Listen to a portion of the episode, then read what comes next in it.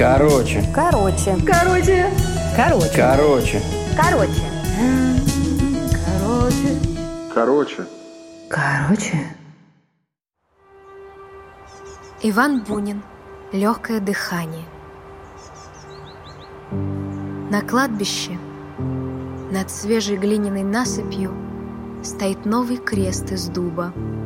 Крепкий, тяжелый, гладкий. Апрель, дни серые, памятники кладбища просторного, уездного еще далеко видны сквозь голые деревья. И холодный ветер звенит и звенит фарфоровым венком у подножия креста. В самый же крест вделан довольно большой выпуклый фарфоровый медальон, а в медальоне фотографический портрет гимназистки с радостными, поразительно живыми глазами. Это Оля Мещерская. Девочкой она ничем не выделялась в толпе коричневых гимназических платьиц. Что можно было сказать о ней, кроме того, что она из числа хорошеньких, богатых и счастливых девочек? Что она способна, но шаловлива и очень беспечна к тем наставлениям, которые ей делает классная дама. Затем она стала расцветать, развиваться не по дням, а по часам. В 14 лет у нее при тонкой талии и стройных ножках уже хорошо обрисовывались груди и все те формы, очарование которых еще никогда не выразило человеческое слово. В 15 она слыла уже красавицей. Как тщательно причесывались некоторые ее подруги, как чистоплотны были, как следили за своими сдержанными движениями. А она ничего не боялась. Ни чернильных пятен на пальцах, ни раскрасневшегося лица, ни растрепанных волос, ни заголившегося при падении на бегу колена.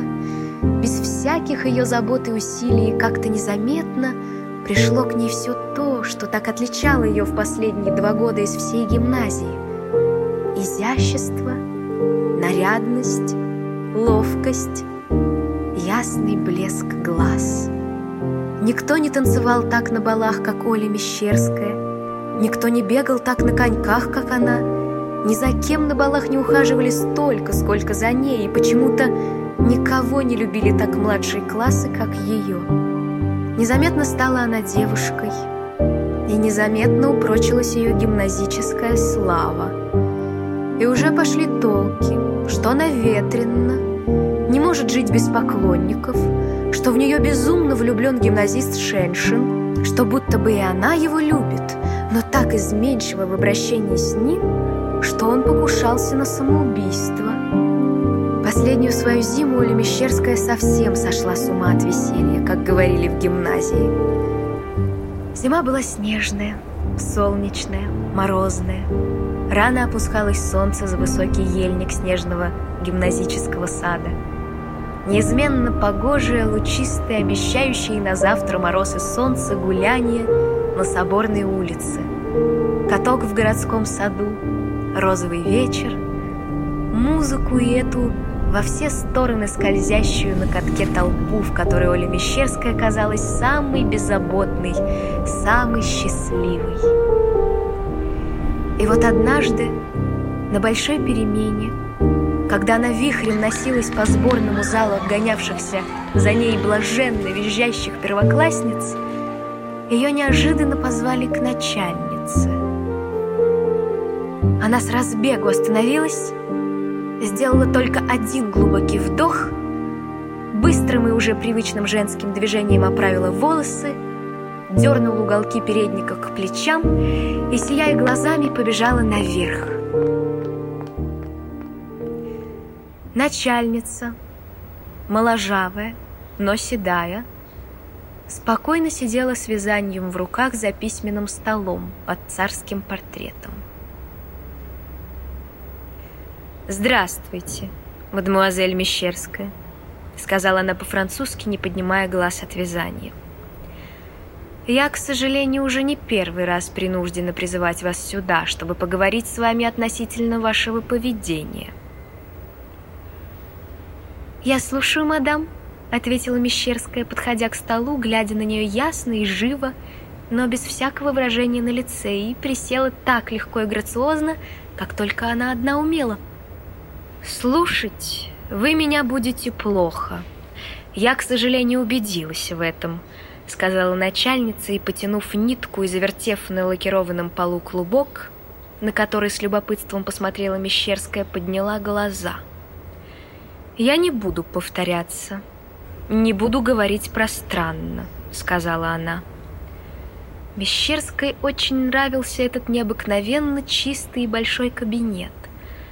Так хорошо дышавший в морозные дни теплом блестящей голландки и свежестью ландышей на письменном столе. Она посмотрела на молодого царя, во весь рост написанного среди какой-то блистательной залы, на ровный пробор в молочных аккуратно гофрированных волосах начальницы и выжидательно молчала. «Вы уже не девочка», — многозначительно сказала начальница, втайне начиная раздражаться. «Да, мадам», — просто почти весело ответила Мещерская. «Но и не женщина», — еще многозначительнее сказала начальница, и ее матовое лицо слегка заолело. «Прежде всего, что это за прическа?» Это женская прическа. «Я не виновата, мадам, что у меня хорошие волосы», — ответила Мещерская и чуть тронула обеими руками свою красиво убранную голову. «Ах, вот как! Вы не виноваты», — сказала начальница. «Вы не виноваты в прическе, не виноваты в этих дорогих гребнях, не виноваты, что разоряете своих родителей на туфельки в 20 рублей. Но повторяю вам, вы совершенно упускаете из виду, что вы пока только гимназистка. И тут Мещерская, не теряя простоты и спокойствия, вдруг вежливо перебила ее. «Простите, мадам, вы ошибаетесь. Я женщина. И виноват в этом знаете кто? Друг и сосед папы, а ваш брат – Алексей Михайлович Малютин. Это случилось прошлым летом в деревне. А через месяц после этого разговора казачий офицер, некрасивый плебейского вида, не имевший ровно ничего общего с тем кругом, которому принадлежала Оля Мещерская, застрелила ее на платформе вокзала среди большой толпы народа, только что прибывшей с поездом и невероятное ошеломившее начальницу признание Оли Мещерской совершенно подтвердилось.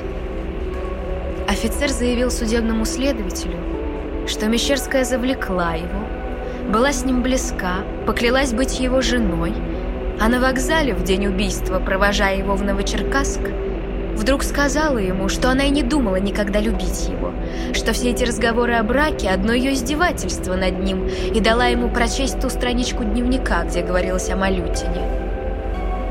Я пробежала эти строки, и тут же на платформе, где она гуляла, поджидая, пока я кончу читать, «Выстрелил в нее», — сказал офицер. «Дневник этот, вот он». Взгляните. Что было написано в нем 10 июля прошлого года? В дневнике было написано следующее. Сейчас второй час ночи. Я крепко заснула, но тотчас же проснулась. Нынче я стала женщиной. Папа, мама и Толя все уехали в город, я осталась одна. Я была так счастлива, что одна. Я утром гуляла в саду, в поле, была в лесу. Мне казалось, что я одна во всем мире, и я думала так хорошо, как никогда в жизни. Я и обедала одна, потом целый час играла под музыку. У меня было такое чувство, что я буду жить без конца и буду так счастлива, как никто. Потом заснула у папы в кабинете, а в 4 часа меня разбудила Катя. Сказала, что приехал Алексей Михайлович. Я ему очень обрадовалась. Мне было так приятно принять его и занимать. Он приехал на паре своих вяток, очень красивых, и они все время стояли у крыльца. Он остался, потому что был дождь. и ему хотелось, чтобы к вечеру просохло. Он жалел, что не застал папу, был очень оживлен и держал себя со мной кавалером. Много шутил, что он давно влюблен в меня. Когда мы гуляли перед чаем по саду, была опять прелестная погода, солнце блестело через весь мокрый сад. Хотя стало совсем холодно, и он ввел меня под руку и говорил, что он Фауст с Маргаритой. Ему 56 лет, но он еще очень красив и всегда хорошо одет. Мне не нравилось только, что он приехал в крылатке. Пахнет английским одеколоном, и глаза совсем молодые, черные, а борода изящно разделена на две длинные части и совершенно серебряная. За чаем мы сидели на стеклянной веранде. Я почувствовала себя как будто нездоровой и прилегла на тахту, а он курил. Потом пересел ко мне, стал опять говорить какие-то любезности, потом рассматривать и целовать мою руку. Я закрыла лицо шелковым платком, и он несколько раз поцеловал меня в губы через платок. Я не понимаю, как это могло случиться. Я сошла с ума. Я никогда не думала, что я такая. Теперь мне один выход. Я чувствую к нему такое отвращение, что не могу пережить этого. Город за эти апрельские дни стал чист, сух, камни его побелели, и по ним легко и приятно идти. Каждое воскресенье после обедни по соборной улице, ведущей к выезду из города, направляется маленькая женщина в трауре – в черных лайковых перчатках с зонтиком из черного дерева. Она переходит по шоссе грязную площадь, где много закопченных кузнец, и свеже дует полевой воздух. Дальше, между мужским монастырем и острогом, белеет облачный склон неба и сереет весеннее поле.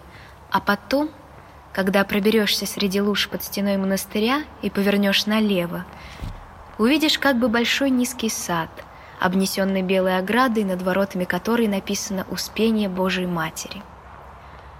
Маленькая женщина мелко крестится и привычно идет по главной аллее. Дойдя до скамьи против дубового креста, она сидит на ветру и на весеннем холоде час, два, пока совсем не зазябнут ее ноги в легких ботинках и рука в узкой лайке. Слушая весенних птиц, сладко поющих и в холод — Слушая звон ветра в фарфоровом венке, она думает иногда, что она отдала бы пол жизни, лишь бы не было перед ее глазами этого мертвого венка. Этот венок, этот бугор, дубовый крест. Возможно ли, что под ним та, чьи глаза так бессмертно сияют из этого выпуклого фарфорового медальона на кресте? И как совместить с этим чистым взглядом – то ужасное, что соединено теперь с именем Оли Мещерской. Но в глубине души маленькая женщина счастлива, как все преданные какой-нибудь страстной мечте люди. Женщина эта классная дама Оли Мещерской, немолодая девушка, давно живущая какой-нибудь выдумкой, заменяющей ей действительную жизнь. Сперва такой выдумкой был ее брат – бедный и ничем не замечательный прапорщик. Она соединила всю свою душу с ним, с его будущностью, которая почему-то представлялась ей блестящей. Когда его убили под Мукденом, она убеждала себя, что она идейная труженица. Смерть Оли Мещерской пленила ее новой мечтой. Теперь Оля Мещерская — предмет ее неотступных дум и чувств. Она ходит на ее могилу каждый праздник — по часам не спускает глаз с дубового креста, вспоминает бледные личико Оли Мещерской в гробу среди цветов и то, что однажды подслушала. Однажды на большой перемене, гуляя по гимназическому саду, Оля Мещерская быстро-быстро говорила своей любимой подруге, полной высокой субботиной. Я в одной папиной книге, у него много старинных смешных книг, прочла, какая красота должна быть у женщины. Там, понимаешь, столько насказано, что всего не упомнишь. Ну, конечно, черные кипящие смолой глаза. Ей-богу, так и написано, кипящие смолой. Черные, как ночь, ресницы, нежно играющий румянец, тонкий стан, длиннее обыкновенного руки. Понимаешь? Длиннее обыкновенного. Маленькая ножка, в меру большая грудь, правильно округленная икра, колено цвета раковины, покатые плечи. Я многое почти наизусть выучил. Так, все это верно. Но главное, знаешь ли что? Легкое дыхание.